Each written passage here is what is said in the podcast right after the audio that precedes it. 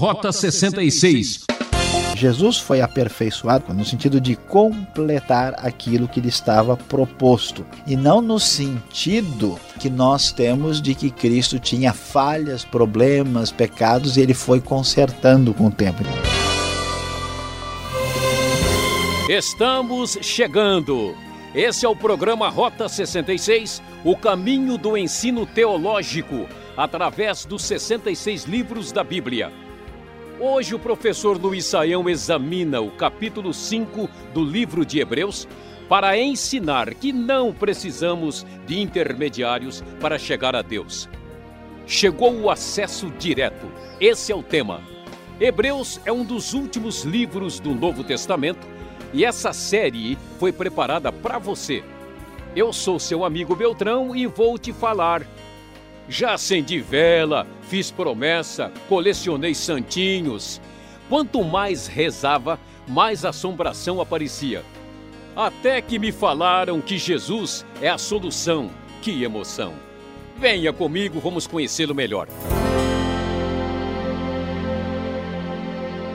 Não se preocupe, meu querido ouvinte, nós não estamos falando de internet nem de banda larga. Chegou o acesso direto porque conforme Hebreus vai nos mostrar e revelar, Jesus é o nosso grande sumo sacerdote que permite o acesso direto a Deus.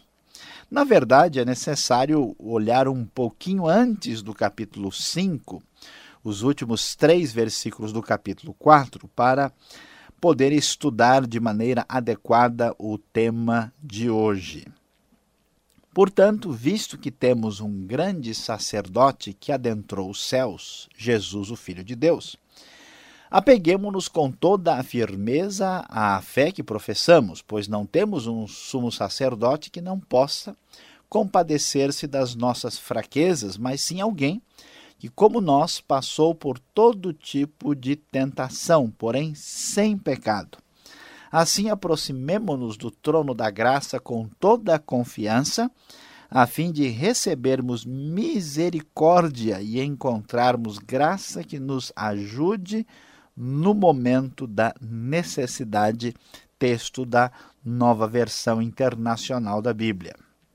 Conforme pudemos observar aqui no texto que lemos, a Bíblia, na carta aos Hebreus deixa claro que Jesus é o grande sumo sacerdote. O sacerdote é aquele indivíduo especial sobre o qual nós estudamos bastante, tanto no Êxodo como também no livro de Levítico, que apresentava o homem a Deus. Esse distanciamento entre o homem e Deus era mediado pelo sacerdote que através dos rituais de ofertas e sacrifício possibilitava essa aproximação entre Deus e o homem. E o sumo sacerdote, que era o sacerdote da tribo de Levi, da família de Arão, ele entrava uma vez por ano lá no Santo dos Santos, pois Jesus, após a sua morte, adentrou os céus, sendo, portanto, pleno sumo sacerdote, como nós vamos observar um pouco mais adiante. Mas a questão importantíssima ligado ao sacerdócio de Cristo é que Cristo, a semelhança do sacerdote do Antigo Testamento, ele podia também, ele pode também compadecer-se das nossas fraquezas, porque ele experimentou aquilo que acontece conosco. Daí está a grande importância e especial relevância da encarnação de Jesus como Deus homem. Jesus, quando se manifestou entre nós, ele se manifestou plenamente como verdadeiro ser humano. Jesus não era uma miragem, Jesus não era um fantasma, Jesus não adotou um corpo humano de uma outra pessoa. Jesus, sim, é Deus encarnado e sofreu todo tipo de tentação, conforme diz o versículo 15, mas absolutamente sem pecado. Como Cristo pode identificar-se conosco por ter passado pelo mesmo tipo de experiência, ele tem plena condição de ser nosso sumo sacerdote. Diante de tal realidade, do, da sua obra ser plena, completa, por ele ter adentrado os céus e por poder identificar-se conosco, nós podemos chegar a Deus plenamente ao trono da graça, confiantes de receber misericórdia com toda completa e total confiança. E o texto do capítulo 5 vai prosseguir, informando mais claramente o que realmente está por trás desta função especial de Cristo.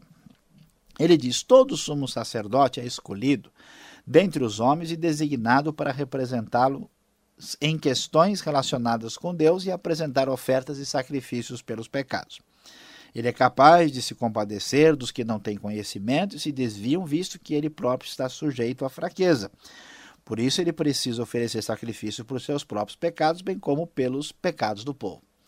Vimos como Jesus é superior aos anjos, Jesus é superior a Moisés e Jesus, como sumo sacerdote, é superior ao sumo sacerdote arônico ou levítico. Ele está numa posição diferenciada. Aqui o texto relaciona claramente a necessidade de expiação, de perdão do pecado que o sumo sacerdote tinha a função de fazer, mas ele estava numa situação de desvantagem, porque precisava de fazer isso em favor de si mesmo. Ninguém toma esta honra para si mesmo, mas deve ser chamado por Deus como foi de fato Arão. Da mesma forma, Cristo não tomou para si a glória de se tornar sumo sacerdote, mas Deus lhe disse: Tu és meu filho, hoje te gerei. E diz no outro lugar: Tu és sacerdote para sempre, segundo a ordem de Melquisedeque. Então, Cristo, como sumo sacerdote, que faz a sua obra completa, aliás, o texto anterior mostra que havia a expiação pelo pecado que tinha sido feito de propósito ou por ignorância. Por isso, o versículo 2 fala os que não têm conhecimento. Fala a dos sacrifícios aqui que está em vista são as ofertas e sacrifícios que aparecem de Levítico capítulo 1 até capítulo 7. E Cristo está numa situação muito extraordinária como sumo sacerdote, porque a semelhança de Arão, ele foi chamado por Deus para fazer isso. Ele é filho de Deus no sentido de ter a mesma natureza de Deus, e, portanto, a sua função é especialmente diferenciada e ele pertence a uma ordem diferenciada e superior. Essa ordem é a ordem de Melquisedeque. Melquisedeque, uma figura especialmente importante que aparece lá em Gênesis 14 e depois é mencionada aqui, uh, aqui a citação é do Salmo 110, versículo 4. E nós vamos ver com atenção o que significa isso quando chegarmos ao capítulo 7.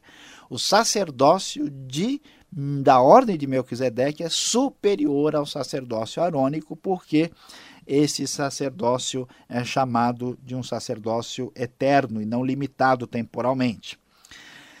O texto prossegue dizendo no versículo 7: Durante os dias de sua vida na terra, Jesus ofereceu orações e súplicas em alta voz e com lágrimas àquele que o podia salvar da morte, sendo ouvido por causa da sua reverente submissão. A semelhança do salmista, que clamava a Deus e era atendido, Jesus também clamou da mesma forma e foi atendido. E a pergunta é: como é que Jesus foi atendido? Foi salvo da morte se ele veio a morrer de fato?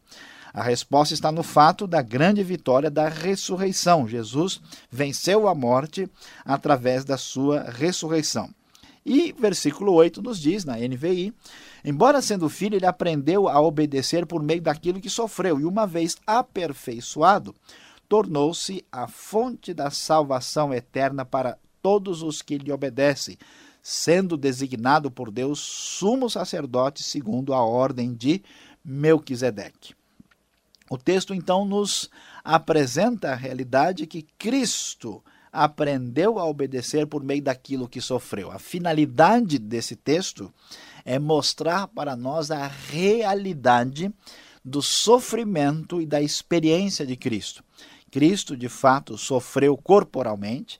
Isso mostra que o seu sacrifício, como oferta perfeita absoluta do nosso sumo sacerdote, que também é oferecido a Deus como oferta, é absolutamente aceitável e real porque ele sofreu de fato. Se Cristo não tivesse sofrido corporal e fisicamente como sofreu, na verdade, tudo o que ele passou teria sido apenas uma experiência fictícia, mas isso não é verdade. E uma vez aperfeiçoado, como assim aperfeiçoado? Como é que Cristo, sendo Deus homem, pode ter sido aperfeiçoado?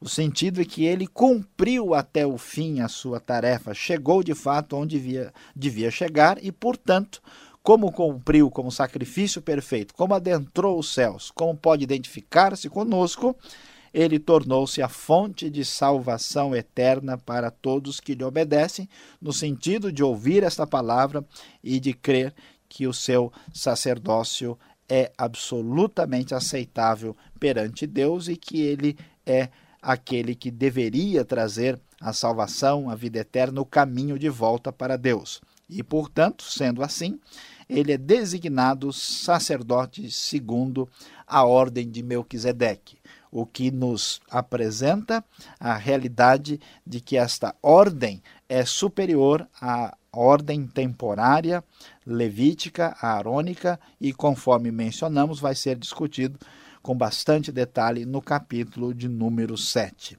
A grande alegria e felicidade que estes cristãos hebreus estão ouvindo neste momento é a realidade que porque Cristo é este sumo sacerdote absoluto, chegou o acesso direto a Deus, sem intermediação. Nós não precisamos de religiosos, nós não precisamos de outra figura humana para nos aproximar de Deus. Cristo está presente no meio do seu povo por meio do seu espírito. Todos agora temos a condição de ser a casa de Deus como igreja e mais do que isso, agora entendendo a realidade do Antigo Testamento, podemos ver que não é necessário mais ficar do lado de fora do tabernáculo, não é necessário mais pedir nada para o sacerdote, não é necessário mais ficar de fora da a tenda do encontro ou da revelação, nós não precisamos temer atravessar o Santo dos Santos com o véu, com os querubins bordados que nos impedem de chegar ao lugar santíssimo, não porque Cristo, nosso sumo sacerdote, nos aproxima plenamente de Deus. E o resumo de tudo aquilo que estamos falando neste dia sobre este assunto é aproximemo-nos do trono da graça com toda a confiança a fim de recebermos misericórdia e encontrarmos graça que nos ajude no momento da necessidade. Graças a Deus, podemos chegar diretamente a Ele, porque Jesus, nosso grande sumo sacerdote, nos trouxe o acesso direto.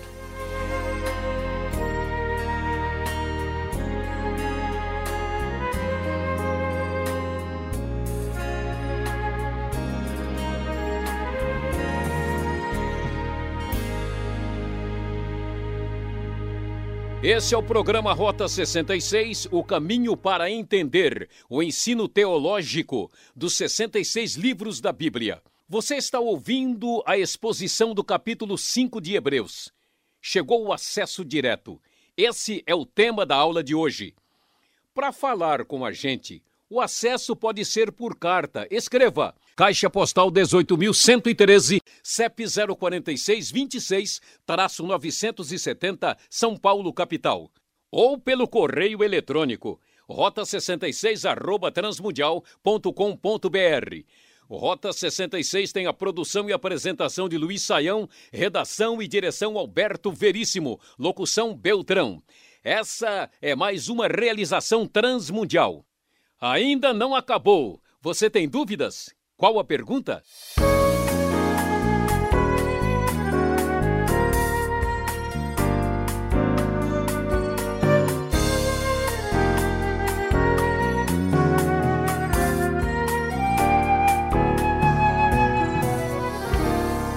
Muito bem, Saião, chegamos agora com as perguntas e você que está nos acompanhando já está se acostumando. Lá vem o pastor Alberto com as suas perguntas.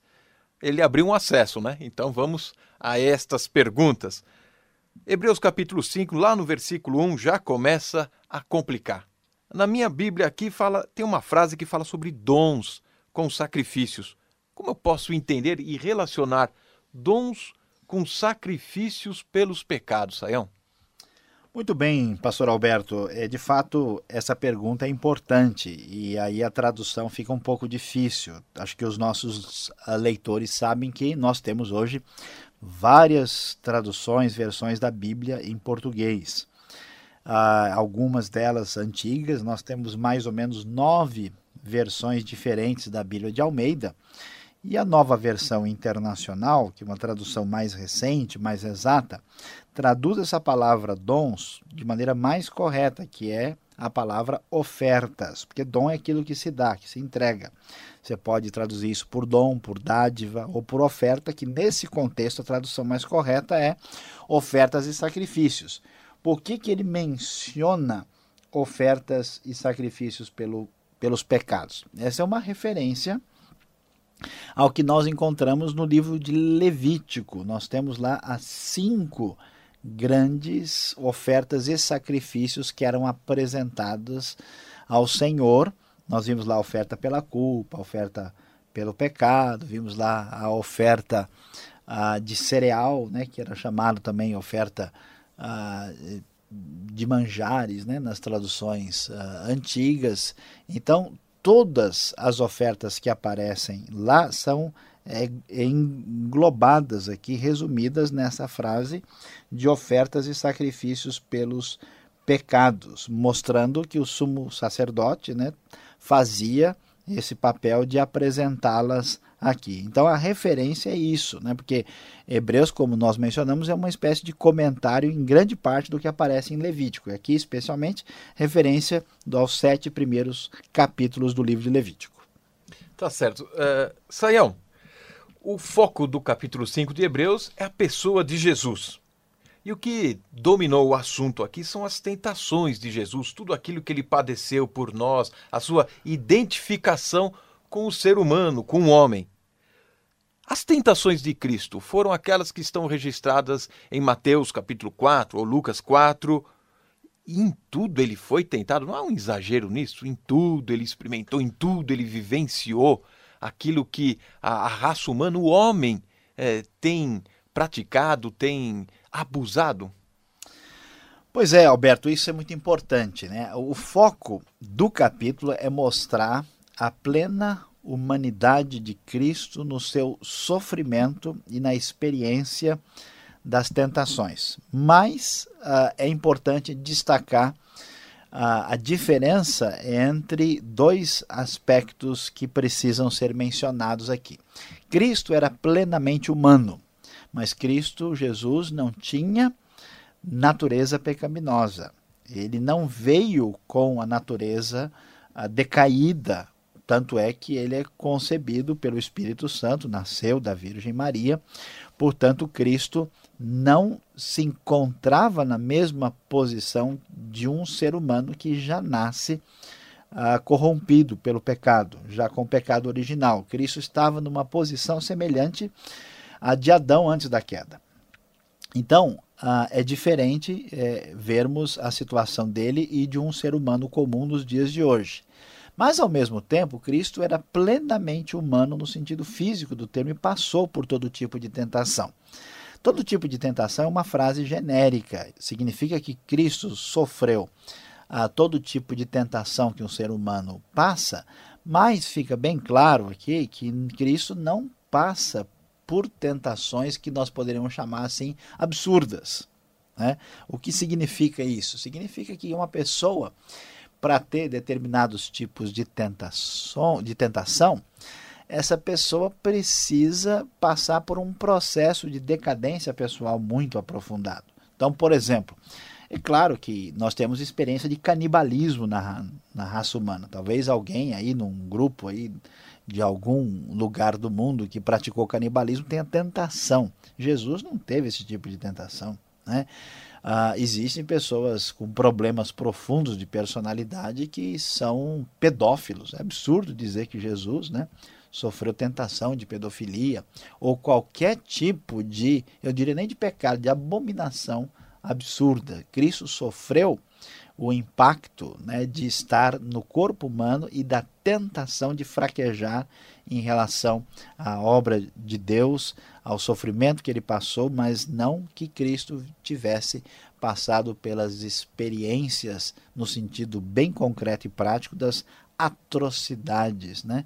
Cristo não teve vontade de virar Hitler quando ele estava aqui. É, então isso tem que ser bem claro para que a pessoa não passe a compreender as coisas de maneira indevida. Ele não estava em estado de decadência absoluta ou corrupção, Exatamente. né? Qualquer um de nós está livre de vários tipos de tentação, de tentação que são problema para alguns tipos de pessoas que têm um histórico mais complicado.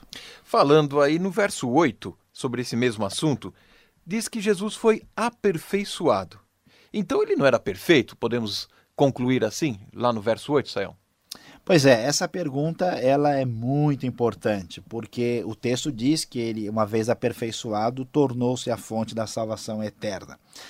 O problema é o que nós entendemos por perfeição. Né? A perfeição, às vezes, ela é entendida como alguém Uh, no sentido ético, né? se a pessoa tem algum erro, alguma falha, algum pecado, alguma fragilidade. O sentido aqui não é esse. Por exemplo, quando nós, quando nós dizemos que um, um fruto está perfeito, é que ele chegou ao seu grau completo de maturidade. Jesus foi aperfeiçoado no sentido teleológico, no sentido de completar aquilo que lhe estava proposto, e não no sentido ah, que nós temos de que Cristo tinha falhas, problemas, pecados e ele foi consertando com o tempo. Então, a conotação na língua portuguesa da palavra é que é ah, problemática, mas não é de modo nenhum esse sentido.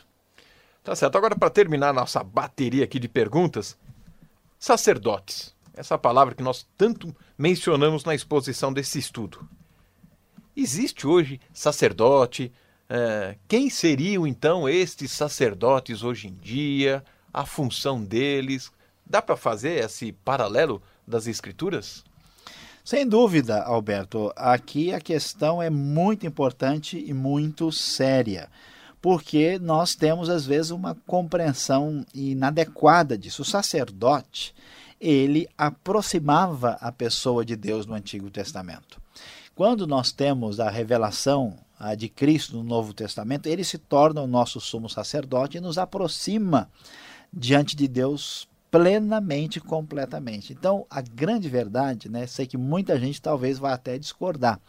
A grande verdade é que nós não temos nem precisamos de nenhum sacerdote humano hoje, porque nós temos conforme nós já falamos no início do programa, livre acesso a Deus. Quando eu peço para um pastor ou para um líder religioso orar por mim, interceder por mim, é mais na condição de alguém que age fraternalmente no corpo de Cristo. Não é que ele tenha poder a mais, um acesso a Deus diferenciado. Existe aqui no Novo Testamento ah, o sacerdócio universal de todos os cristãos, ou seja, todas as barreiras foram tiradas e através de Cristo, o único grande sumo sacerdote, eu tenho acesso a Deus.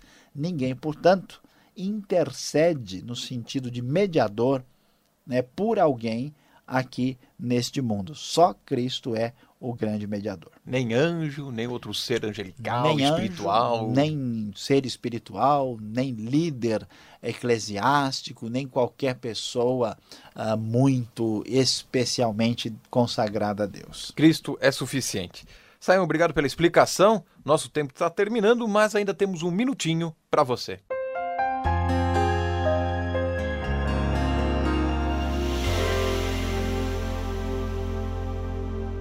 A grande verdade descoberta no capítulo 5 do livro de Hebreus, quando falamos sobre o tema chegou o acesso direto, é que acabou a burocracia.